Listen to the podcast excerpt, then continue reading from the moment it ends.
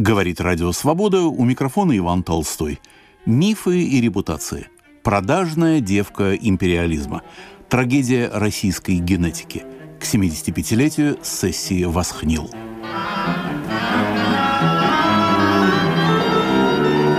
Передача первая. Рогатые лошади.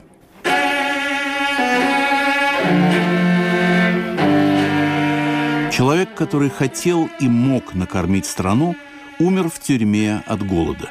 Его звали Николай Вавилов. Следователь Хват. «Ты кто?» Заключенный. «Я академик Вавилов». «Мешок говна ты, а не академик», методично отвечал старший лейтенант Хват и приступал к допросу.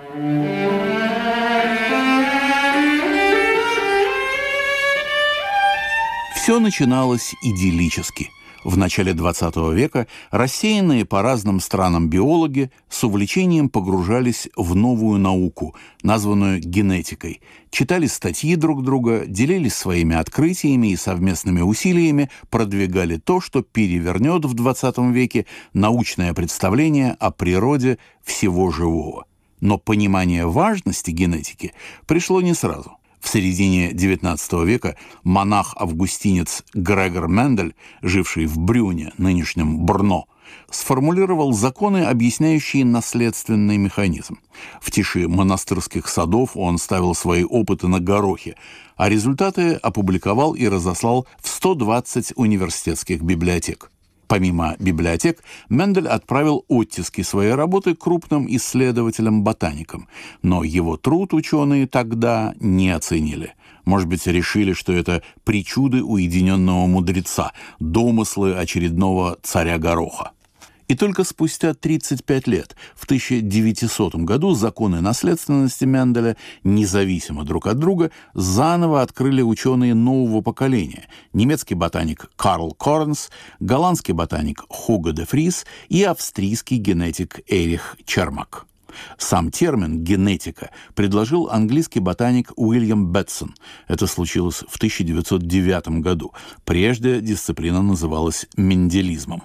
В первой трети XX века генетика развивалась настолько стремительно, что обогнала не только смежные разделы биологии, но и другие естественные науки. Она выскочила как чертик из коробочки. Откуда взялся такой интерес к ней? Этот вопрос я задал Юрию Чернову, генетику из Технологического института Джорджии, Атланта. Да, это очень интересный, конечно, вопрос. Тут дело в том, что ведь генетика, она занимается самым таким злободневным вопросом биологии. Почему следующее поколение похоже на предыдущее? Почему дети, внуки имеют свойства родителей? Почему человек воспроизводит человека, растение определенного вида воспроизводит растение, кот воспроизводит кота и так далее – то есть это ключевой вопрос, почему мы воспроизводим то, что было, и в то же время, почему это все-таки не совсем идентично тому, что было раньше. Но за период в конце XIX века был произведен огромный прогресс в изучении клетки, в понимании основ того, как клетки делятся, воспроизводятся. Это основа всего организма, всей нашей композиции, так сказать, структуры – и вот этот огромный прогресс, он подготовил ученых к тому, чтобы уже формулировать механизмы. И когда законы Менделя были переоткрыты сразу несколькими учеными в 1900 году, то есть генетика, она как наука ровесник 20 века, то это вот действительно, как вы сказали, вызвало колоссальный взрыв, колоссальный взрыв интереса. Много ученых бросились в изучение механизма наследственности и изменчивости, потому что уже был готов аппарат для этого изучения, потому что наука подошла к этому уже во всеоружие. Вот колоссальный интерес к проблеме, который был раньше, и колоссальный интерес к ее потенциальным приложениям, потому что ведь наследственность это также и то, что можно менять у растений, у домашних животных, даже у человека, в принципе, можно менять то есть вот желание научиться менять это в правильную сторону. Вот это, конечно, предопределило огромный интерес генетики и бурное развитие генетики в начале 20 века. Юрий Олегович, а что практически значит переоткрыть законы Менделя? Как это понять и кто это сделал? на самом деле Мендель, он, что он сделал? Он скрещивал растения, он работал с горохом, и он э, показал, что при скрещивании растений в следующем поколении признаки, пришедшие от родителей, они в следующих поколениях выявляются в определенных соотношениях. То есть они могут даже исчезнуть на одно поколение, один из признаков, но потом снова появиться в следующем поколении. Он выявил количественную закономерность, э, в каких соотношениях вот это все происходит. Эти же закономерности, эти же правила были вновь обнаружены в 1900 году сразу тремя учеными, Коренцем, Чермаком и Дефризом. И вот, наверное, этого бы не произошло сейчас, но в то время они пошли в библиотеку, они подняли архивы и нашли работу Менделя, которой было 35 лет. Поэтому они все сослались на Менделя. Вот это вот мы называем переоткрытием законов Менделя. И вскоре вслед за этим то же самое было показано для животных.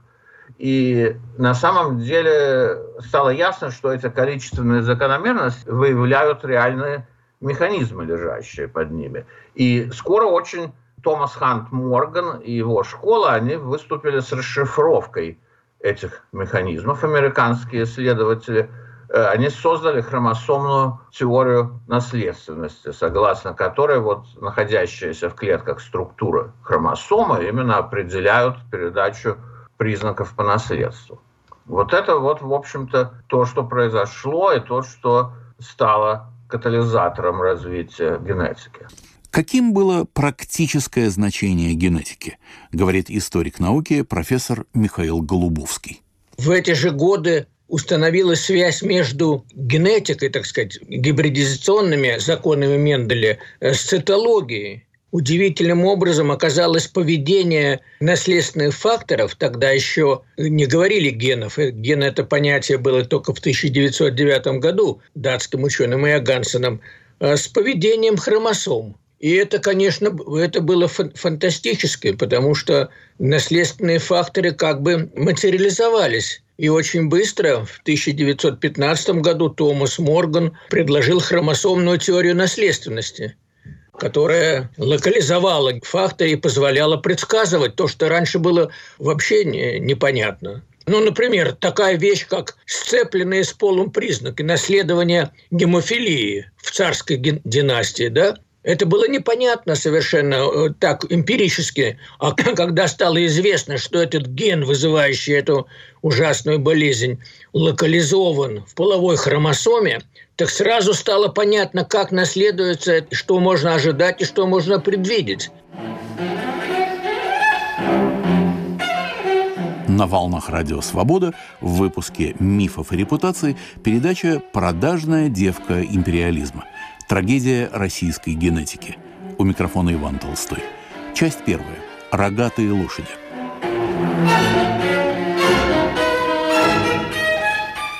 С дореволюционных времен и в первые годы советской власти российские ученые были частью международного научного сообщества.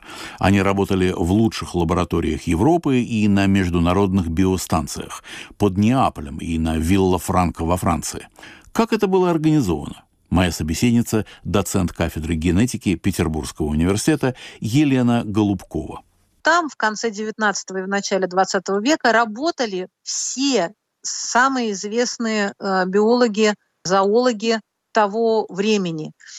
И на этой станции работал, в свою очередь, и Томас Хант Морган, и Бовери – это, собственно, человек, который поставил такой эксперимент, который доказал, что в ядре находится наследственная информация. То есть в клетке есть структура, которая определяет то, какой эта клетка будет и организм в целом будет. Еще Август Вейсман – это один из людей, которыми потом клеймили, ведь э, генетиков потом называли вейсманисты-морганисты. Да, вот человек, который продвигал идеи о том, как наследуются признаки, как они формируются, что их определяет. На этой станции работали люди, которые определили, например, обнаружили, открыли, что у животных есть специальные хромосомы половые, которые определяют пол. Там работали Богданов, Шевиков, Мечников, кроме всего прочего. То есть сначала это было, был центр такой международный, биологический, и люди туда приезжали, там принцип был такой, что Академия наук разных стран арендовали там э, рабочие места на этой станции. И люди приезжали, и там несколько месяцев жили, работали, собирали материал, обрабатывали. И там работал, и проходил э, стажировку и Юрий Александрович Филипченко, это наш основатель, так сказать, нашей кафедры, нашего университета. Человек, который одним из первых начал э, читать курс вообще посвященный генетике и наследственности, собственно говоря. И вот этот центр, значит, люди туда приезжали со всех сторон света и а, обсуждали, обменивались идеями. И эти идеи научные, они вот, э, собственно говоря, так сказать, были э, у всех, что называется, с пылу с жару. Да? То есть, а что, за, а что в первую очередь интересовало всегда людей? Как признаки наследуются? Почему мы похожи, так сказать, друг на друга? С одной стороны, все относимся к одному виду, но при этом все разные. Да? Естественно, что это вот э, то, что интересовало людей. Как работают эти закономерности генетические и наследственные? И вот это центр, в котором наши ученые, вот они активно э, участвовали. Вообще идея была вот у такого международного сообщества, чтобы были по всему миру такие станции, подобные вот этой не, неаполитанской зоологической станции. И в этом активно участвовал, например, Миклуха Маклай, который основал станцию в Сиднее, биологическую станцию э, в бухте Уотсона. И она до сих пор тоже существует, она как раз работает в Австралии. То есть это была идея такая вот, чтобы это все ученые могли приезжать, работать, чтобы это было вот такое вот всемирное общение. После того, как были открыты гены, которые могут меняться, ученые предположили, что эти изменения, мутации, и являются причиной видообразования. Возник вопрос, а не противоречит ли это дарвинизму? Было трудно понять. Если есть гены, то как же работает естественный отбор? Противостояние это потом, в конце концов, разрешилось созданием синтетической теории эволюции, так называемой. К созданию этой общей теории тоже приложили э, руку и наши ученые, потому что в основе лежали идеи о популяционной генетике и Четверякова, и Серебровского, и э, Добжанский, кстати говоря, тоже работал у нас на нашей кафедре и поехал к Моргану благодаря вот тем связям, тогда существовавшим. В 27 году он поехал на стажировку к Моргану, чтобы учиться, чтобы потом вернуться э, обратно. Какой же был язык между ними? Лингва франка. Филипченко говорил и на английском прекрасно, ну, все на самом деле по-разному. В общем-то, в основном в конце XIX века там был и немецкий, и французский. В основном большей части французский. Э, вот, например, Кольцов э, Николай Константинович, вот э, в основном на французском у него печатались работы, ну вот кого-то на немецком. Это было, были вот люди, которые вполне себе общались на разных языках могли.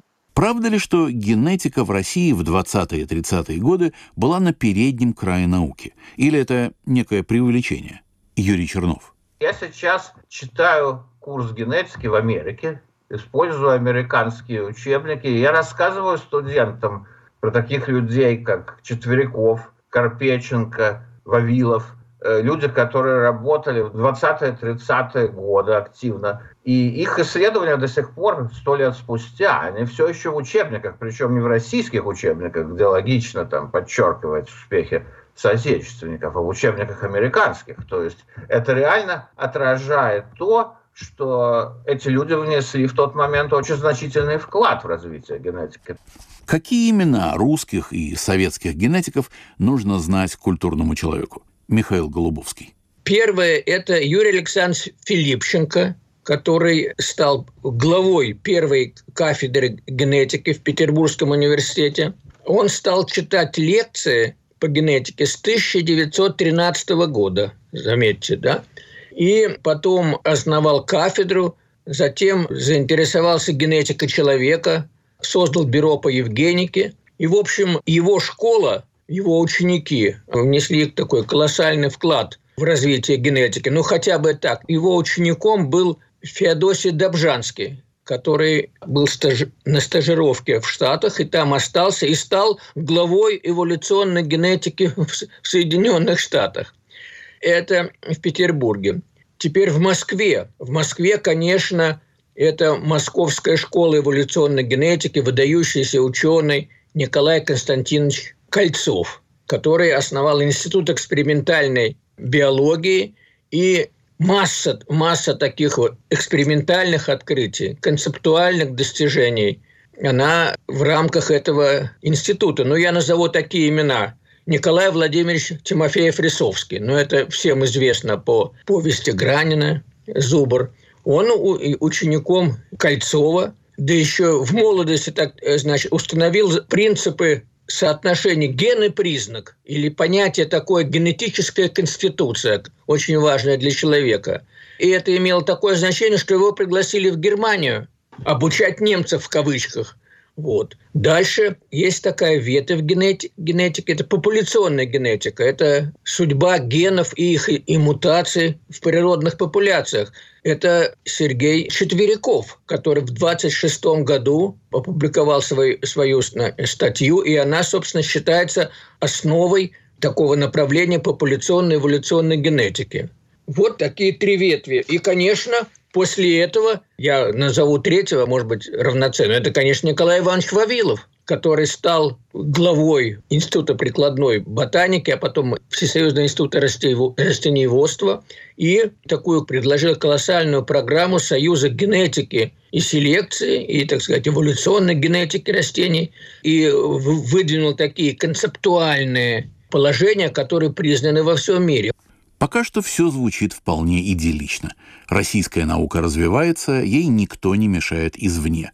Можно ли говорить применительно к довоенному времени, что ученые генетики работали в некой связке, в контактах друг с другом? Они обменивались работами, и, в общем, каждый знал, что делает его коллега в другой части света. Юрий Чернов. Без сомнения, было сообщество взаимодействующих ученых. И внутри этого сообщества были определенные концепции и определенные понятия, которые признавались большинством вот этих ученых, входивших в сообщество. И да, был обмен информацией, были публикации в журналах, которые читали все члены сообщества, были конференции, на которые ездили представители этого сообщества. В принципе, это есть и всегда. То есть наука развивается как единая система. В одной конкретной стране во многих случаях недостаточно ученых в каждой конкретной области, чтобы такое сообщество создать. То есть по необходимости сообщество должно быть международным. Ученые должны общаться с представителями той же науки из других стран. То есть это, в принципе, вообще характерно для нормального развития науки. Но в том числе, конечно, в генетике начала 20 века, поскольку эта наука была в стадии становления, развития, сообщество было сравнительно не очень большим тогда в целом в мире, то, конечно, это сообщество очень активно внутри себя взаимодействовало, и между учеными было очень много общения. Единая школа нет, я бы не сказал. Было много несогласий, было много противоречий, были разные крупные фигуры, которые воспитывали учеников, которые тоже э, имели свои представления, часто потом вырастали в новые школы. То есть э, были разные взаимодействующие школы, но было сообщество с некими общепринятыми внутри этого сообщества понятиями тоже. Этот ранний этап развития генетики, научное общение всех со всеми, аукнется через несколько десятилетий, когда над советскими учеными сгустятся политические тучи, когда значение биолога будет определяться не его вкладом в науку, а умением вселять оптимизм в ошибочные решения сталинской власти. Но пока нужно сказать о еще одной важнейшей фигуре российской генетики, о Николае Кольцове.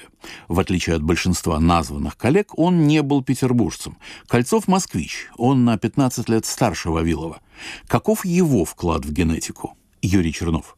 Николай Константинович Кольцов, он был, конечно, совсем другой человек, чем Вавилов. Николай Константинович Кольцов, он происходил из такой академической старой российской среды. Вавилов, конечно, тоже получил образование до революции, но в какой-то степени он уже был представитель нового поколения ученых. И он шел от практики, он по своему образованию, Вавилов был агрономом. А Кольцов, он был биолог, он был университетский биолог, он работал значительную часть карьеры в МГУ, то есть он был таким фундаментальным ученым.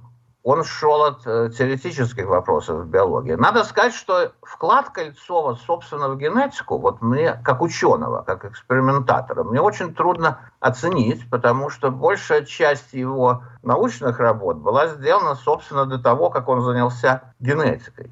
То есть он начал свою научную карьеру еще в конце XIX века, до того, как генетика возникла.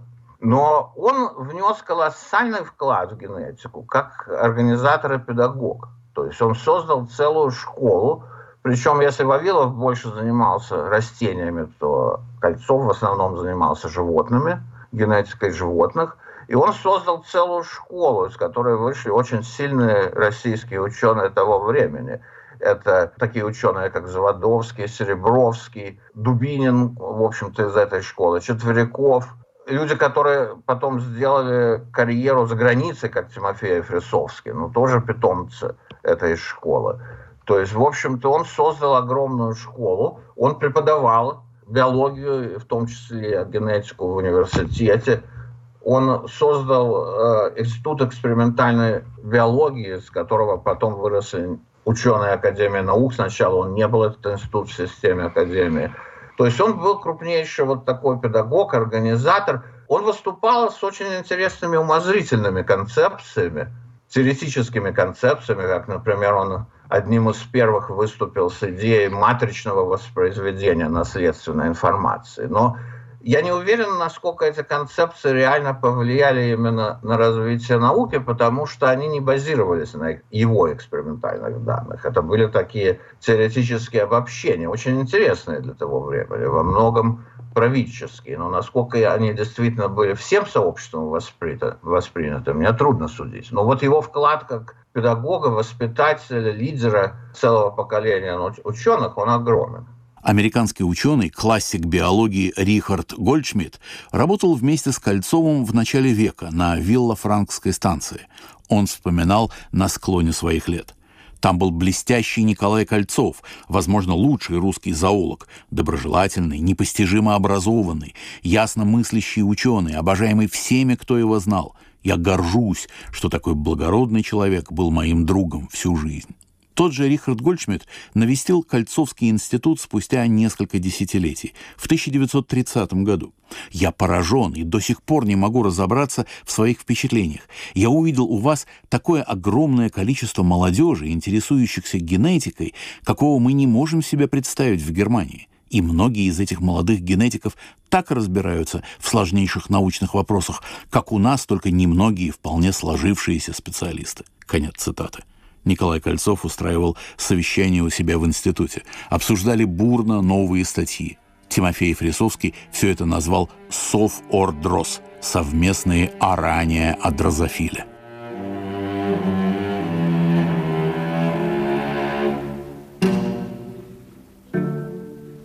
Следователь Хват. «Ты кто?» Заключенный.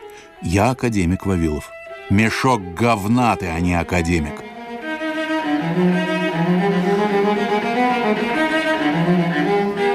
На волнах Радио Свобода в выпуске «Мифов и репутации» передача «Продажная девка империализма». Трагедия российской генетики. У микрофона Иван Толстой. Часть первая. Рогатые лошади.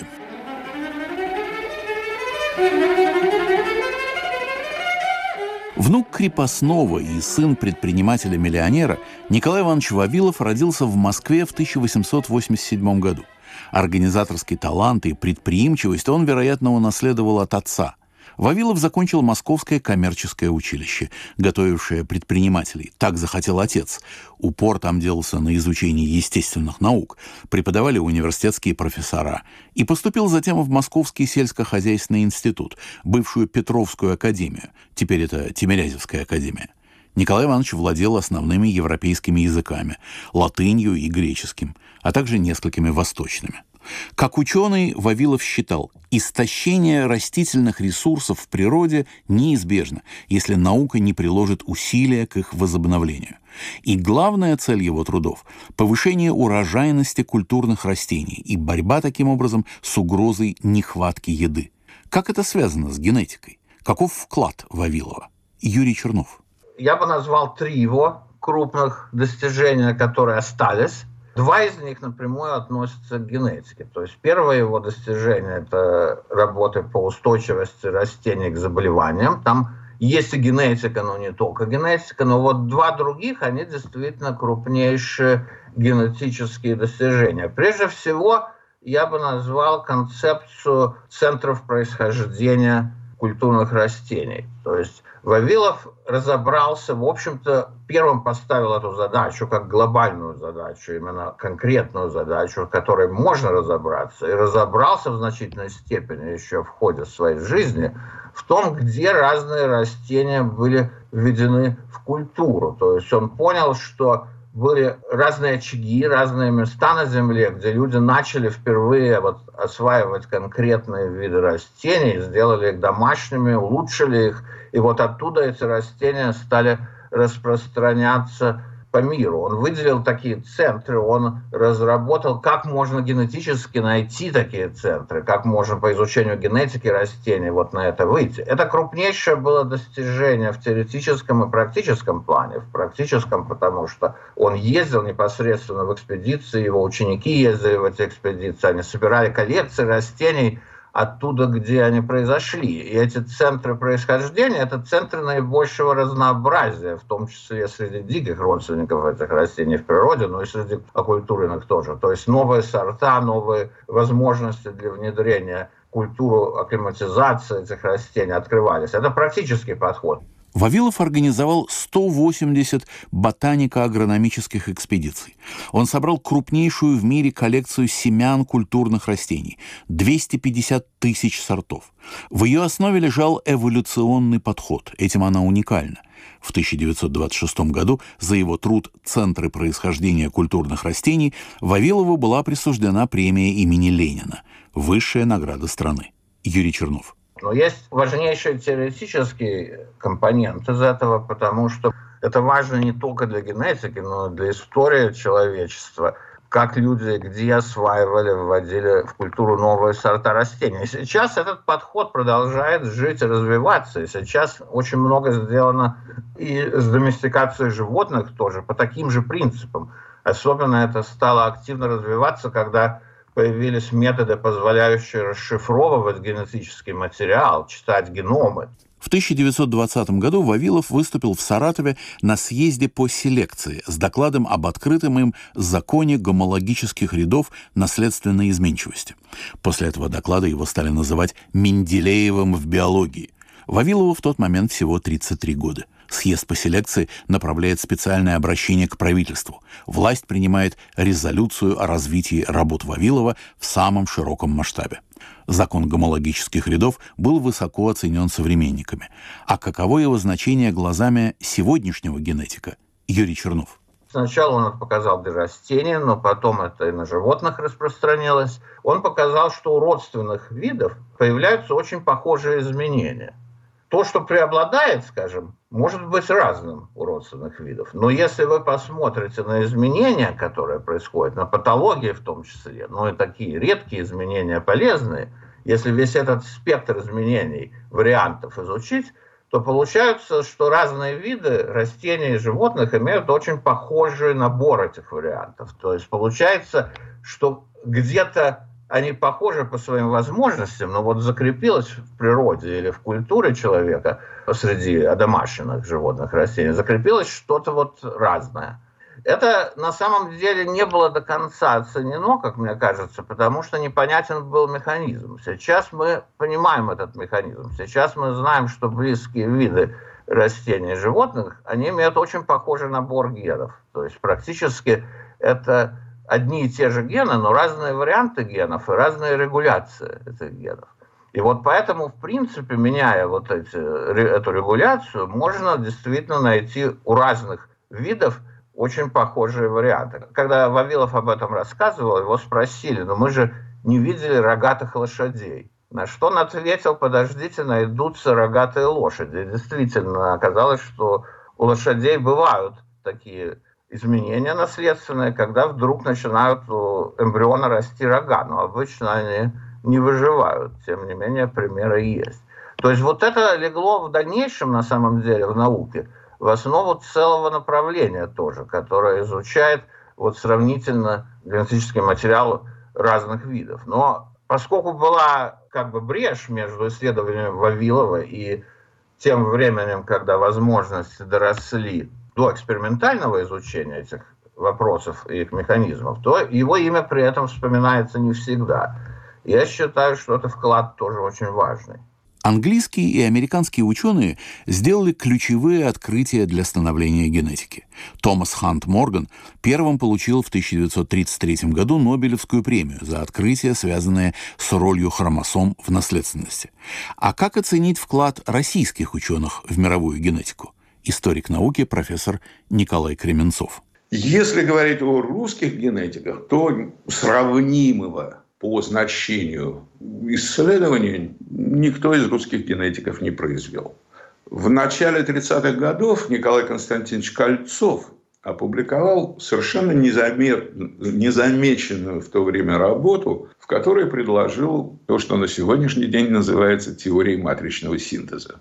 То есть еще до того, как было известно, что ДНК является носителем наследственности, что именно ДНК как бы образует хромосомы, он предположил, что вот в процессе размножения передача признаков происходит в результате матричного синтеза. Работа эта была опубликована по-французски и прошла совершенно незамеченной. Вот если бы в тот момент эта работа послужила основанием для ну так, исследовательской программы, то можно полагать, что и ДНК, и генетический код, и все, что затем последовало, могло бы быть открыто гораздо раньше, и Кольцов бы стал, ну, будем говорить так, не просто предшественником, а основателем этого направления. Поэтому довольно много русские генетики сделали в самых разных областях генетических исследований, но до уровня вот как бы такого прорывного никто из них не дошел. Поэтому говорить о Вавилове как вот выдающемся генетике можно только с одной определенной точки зрения. А именно Вавилов стал лицом советской генетики. Он стал тем самым представителем дисциплины, который мог ее представлять в самых разных государственных органах и тем самым обеспечил ее институциональное развитие. Не интеллектуальное, не какие-то исследовательские программы, которые он создал. Тем более, что как бы он на самом деле развивал программы генетических исследований, которые были предложены до него людьми, которые основали то самое бюро по прикладной ботанике, из которого большая часть исследовательских генетических институций в России выросла. Те самые селекционные станции, Вавиловский институт растениеводства, всесоюзный в конечном итоге. Все это выросло вот из этой самой программы, создававшейся в Бюро по прикладной ботанике. Но... Что Вавилов еще сделал гигантского в области генетики? Это сбор абсолютно потрясающей коллекции дикорастущих и культивируемых растений. Вот тут его заслуги, конечно, велики, поскольку он сумел за ну, буквально десятилетие собрать грандиозную коллекцию семян практически со всех континентов нашей планеты, за исключением Антарктиды вот этот сбор, эти коллекции, они стали основой, ну, будем говорить так, конкретной селекционной работы. Не генетических исследований как таковых, а именно конкретных прикладных исследований в области выведения новых сортов, изучения их, там, будем говорить, засухоустойчивости, иммунитета растений – и тому подобных вопросов, которые связаны с генетикой, но, собственно, генетическими не являются. Вот в этом смысле Вавилов фигура первой величины. Вавилов поражает масштабом своей личности. Как идеалист он брал себе за образец жизнь ученых-подвижников, готовых ради науки на любые жертвы и подвиги. Писатель и журналист Марк Поповский, автор книги о Вавилове. Вавилов верил, что ученый обязан стремиться к подвигам. Его собственные экспедиции 20-х и начала 30-х годов – непрерывный подвиг. Маршруты искателя культурных растений проходят по самым диким районам мира – поломка самолета над Сахарой, ночь, проведенная по соседству со львом, встреча с разбойниками на берегах Голубого Нила, сбор пшеничных колосьев в зоне восстания друзов. Родные и товарищи узнают о подобных эпизодах лишь случайно. В пересказе Николая Ивановича они звучат как мимолетные забавные приключения. Но подлинно близкие к Вавилову люди видят, тяготы экспедиций, опасности дальних дорог вместе с радостью познания составляют главную радость его жизни. Такое впечатление, что это слова Набокова из романа «Дар» об отце его героя, путешественнике и ученом Годунове-Чердынцеве-старшем. Казалось, что Вавилову, рослому, крепкому, с завидным здоровьем, все давалось легко. Он был воплощением жизнелюбия. Современников Вавилов изумлял неправдоподобной работоспособностью и эрудицией. У него была одна особенность, сближавшая его со многими великими людьми в истории человечества. Он спал не более 4-5 часов в сутки, успевал следить за мировой литературой, быть в курсе всех новинок в науке, а целому штату стенографисток диктовать свои сочинения биограф Марк Поповский. В 6 утра Вавилов уже шагает по росным полям опытной станции в детском селе под Ленинградом и громко выражает свое удивление, если в этот, мягко говоря, ранний час не застает на делянках руководителя эксперимента. А если события переносятся на опытную станцию ВИРа, Всесоюзного института растениеводства, куда-нибудь на юг, Отрада Кубанская, Майкоп, Дербент, то директор института не стесняется поднимать научных сотрудников и пораньше – Жизнь коротка, друзья. Завтра в 4 утра прошу пожаловать. Историки науки пишут о конфликте между Вавиловым и Кольцовым. Юрий Чернов. Я не уверен, что был действительно конфликт в полной мере. Я думаю, что было как бы различие между ними. Вавилов был, он весь был в организации вот этой уже новой науки, советской науки, назовем ее так – на первом этапе его карьеры его очень поддерживала советская власть. Ему были предоставлены огромные возможности. Кольцов, он был представитель старой школы. Его взгляды были во многом, как тогда говорили, контрреволюционные. Николай Кольцов был хорошо известен обостренным чувством справедливости, принципиальностью и полным бесстрашием. В 1911 году вместе со многими профессорами он покинул Московский университет в знак протеста против притеснений студентов. В 1920-м Кольцов был арестован ЧК по делу тактического центра, организации, которая объединяла и координировала работу различных антисоветских групп. В тактическом центре он был казначеем. Его приговорили к расстрелу, но заступился Максим Горький, с которым Кольцов познакомился еще в Италии и Кольцов продолжил работать в своем институте. Арест ему никогда в дальнейшем не поминали. Но прежде чем достичь своих высот, генетика, как и вся российская наука после Октябрьской революции, оказалась на грани катастрофы. Академик Владимир Иванович Вернадский. Все изгажено и ухудшается, ничего сделать не удается. Высшая школа переживает тяжелый кризис, и она надолго искалечена. Академик Иван Петрович Павлов. Если то, что делают Ленин и большевики с Россией, есть эксперимент, то для такого эксперимента я пожалел бы даже лягушку. Положение в науке складывалось настолько угрожающее, что осенью 20 года была составлена записка Академии наук в Совет народных комиссаров.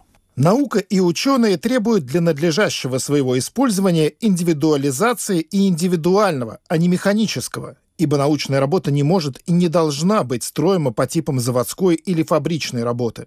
Необходимо немедленно принять меры к восстановлению научного общения между Россией и Западом. А. Путем систематических, а не случайных, как ныне, командировок русских ученых за границу. Б. Восстановлением доставки научных книг и материалов из-за границы в Россию и из России за границу.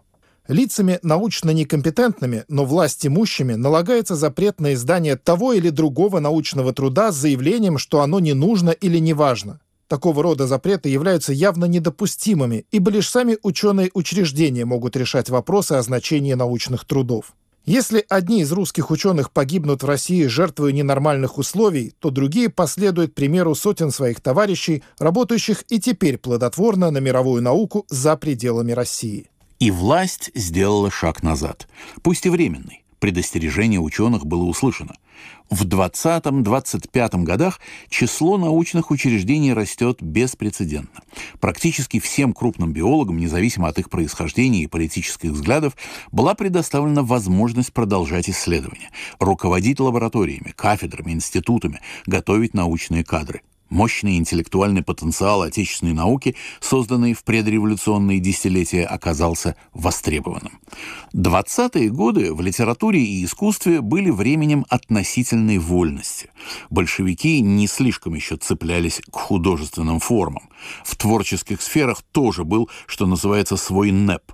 А что в науке, в биологии? Была ли свобода поиска у генетиков? Михаил Голубовский.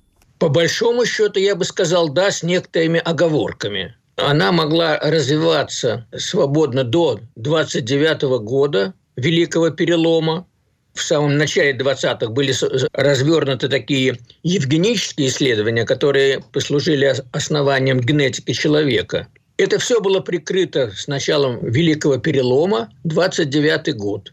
НЭП, можно сказать, кончился, и затем это привело прежде всего к погрому медицинской генетики, которая начала развиваться фантастически бурно с созданием медико-генетического института. Но в 25 году, когда праздновался юбилей Академии, Вавилов пригласил посетить СССР своего учителя Бетсона. Бетсон – это английский генетик, который ввел основные понятия. Он предложил вообще термин генетика и такие термины, как э, там гомозигота, гетер, он все это э, знакомые такие термины.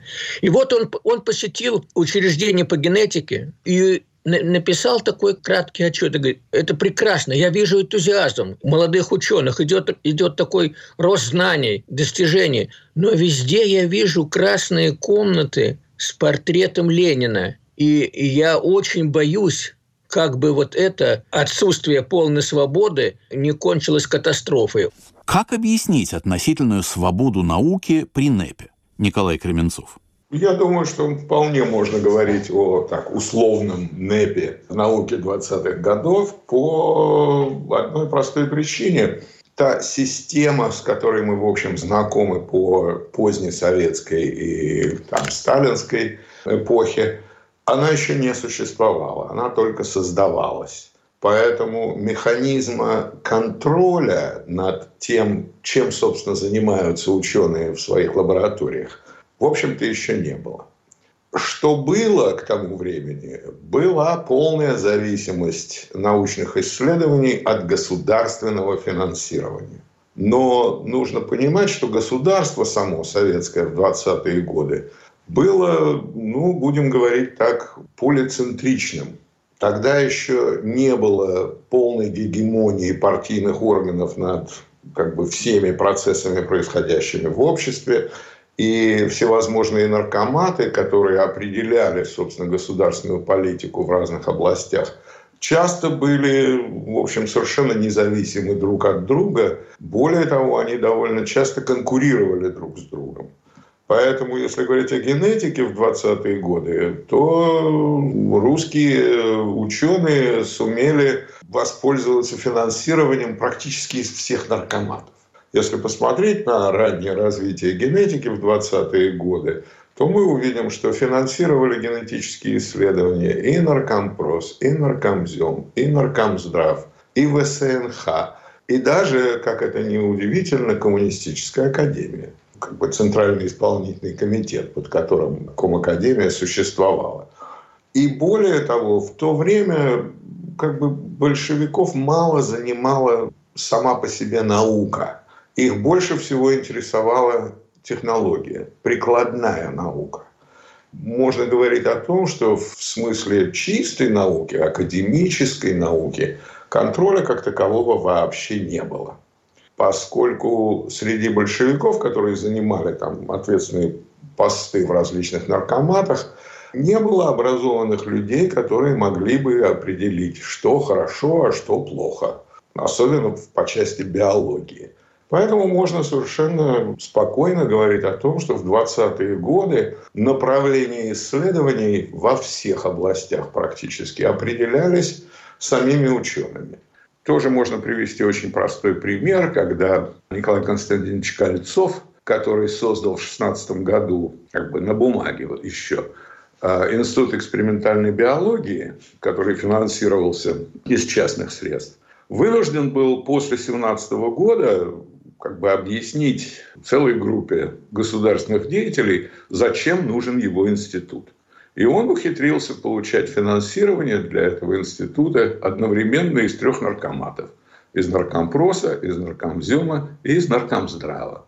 И в конечном итоге в 2020 году институт вошел в систему научных исследовательских учреждений наркомздрава именно – Хотя, по сути, институт не имел ни малейшего отношения ни к медицине, ни к здравоохранению как таковому. Тем не менее, Кольцов сумел убедить Семашко, который возглавлял наркомздрав, что его институт как бы является основой научной политики в области здравоохранения. Забавно, что не только собака крутит хвостом власть наукой, но и хвост иногда крутил собакой. То есть... Э... Всегда, не только иногда, а всегда. Даже в самые как бы тяжелые годы для советской науки, там, скажем, поздние 30-е, ученые вполне умели обращаться с госаппаратом. Та система, которую госаппарат создал для контроля над наукой – использовалась учеными для достижения своих собственных целей в этом самом госаппарате. В пределах определенных, конечно, но тем не менее. Аналогия с хвостом собаки тут вполне подходит.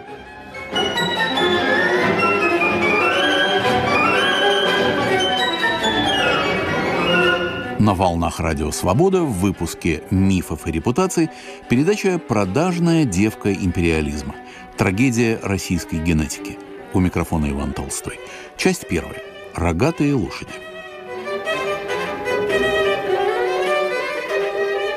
НЭП заканчивался. Сталин проводил индустриализацию и коллективизацию. Шел великий перелом. В своей книге «Власть и наука» генетик и историк науки Валерий Сойфер писал. Насильственная и тотальная коллективизация деревни привела к скорому краху всего сельского хозяйства, невиданному в истории человечества. С весны 29 года и вплоть до начала 30-го у крестьян отняли, экспроприировали все наличное зерно. На Украине начался повальный голод. Урожаи собирали далеко не везде, и в основном силами Красной Армии, так как жители многих деревень и сел вымерли от голода – После конфискации всего зерна сеяли, что придется. Были утеряны почти все самые ценные стародавние сорта пшениц – крынки, кубанки, арнаутки. Это были настоящие шедевры селекции. Именно эти сорта стали основой для работы американских и канадских селекционеров, а в СССР они перестали существовать. Сейчас кажется странным, что Вавилов одобрил идею коллективизации, хотя его коллеги-аграрии предупреждали об опасности такого эксперимента в России. Нельзя крестьянина лишить собственной земли, он не будет работать. Но Вавилов, сам внук крепостного, недолюбливал крестьян за косность. Он ориентировался на Америку – если даже часть мужиков уйдет в город, говорил он, беды не будет. В Америке фермеры тоже разоряются, а хлеба и молока и мяса в США завались.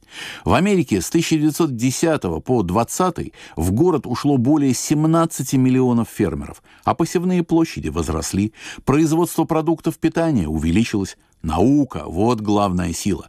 Пусть будут колхозы, совхозы, что угодно, только бы новые хозяева взялись за землю по науке. В 1929 году в стране была введена карточная система.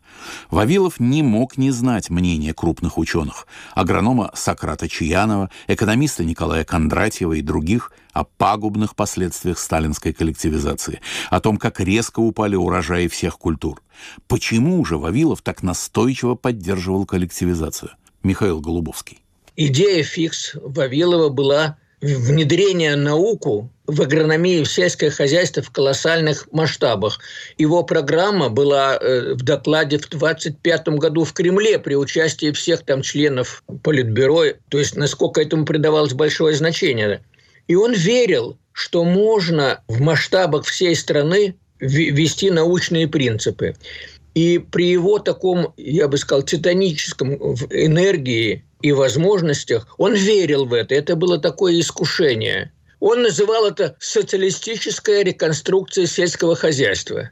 И поэтому он, в принципе, сочувствовал идее. Но ведь любая идея, все зависит, она может превратиться при некоторых обстоятельствах во зло. Я думаю, что он не мог предсказать, что эта коллективизация будет связана с трагическими последствиями ликвидации кулачества как класса. На фоне разорения деревни и голода начинает свою головокружительную карьеру агроном Трофим Денисович Лысенко. Его агроприемы нанесли огромный вред сельскому хозяйству страны. Но его несло на волне везений. Им заинтересовался Вавилов, без поддержки которого Лысенко никогда не вознесся бы так высоко. Научная кредо Лысенко. Мне нужны такие люди, которые бы получали то, что мне надо. И для того, чтобы получить определенный результат, нужно хотеть получить именно этот результат. Если вы хотите получить определенный результат, вы его получите. Трофим Лысенко родился в 1898 году на Украине, в Полтавской области, в крестьянской семье. Научился читать и писать в 13 лет, потому что до этого времени не было. Помогал семье по хозяйству. Вскоре после окончания Киевского сельскохозяйственного института, учился заочно, Лысенко был направлен на Гянджинскую селекционную станцию в Азербайджан. Она входила в состав Всесоюзного института растениеводства, директором которого, как мы помним, был Вавилов. Впервые страна узнала о Лысенко из очерка корреспондента Виталия Федоровича, опубликованного в 1927 году в газете «Правда».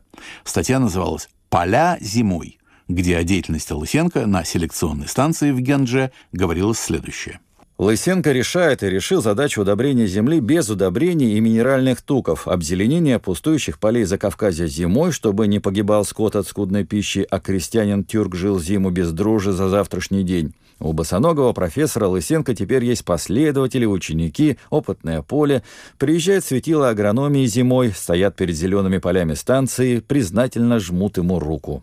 Никакой проблемы с кормами Лысенко, конечно, не решил. Со стороны журналиста пропагандистская статья была циничным поступком в духе времени, что, кстати, подтверждается характеристикой, которую Федорович при этом дал Лысенко.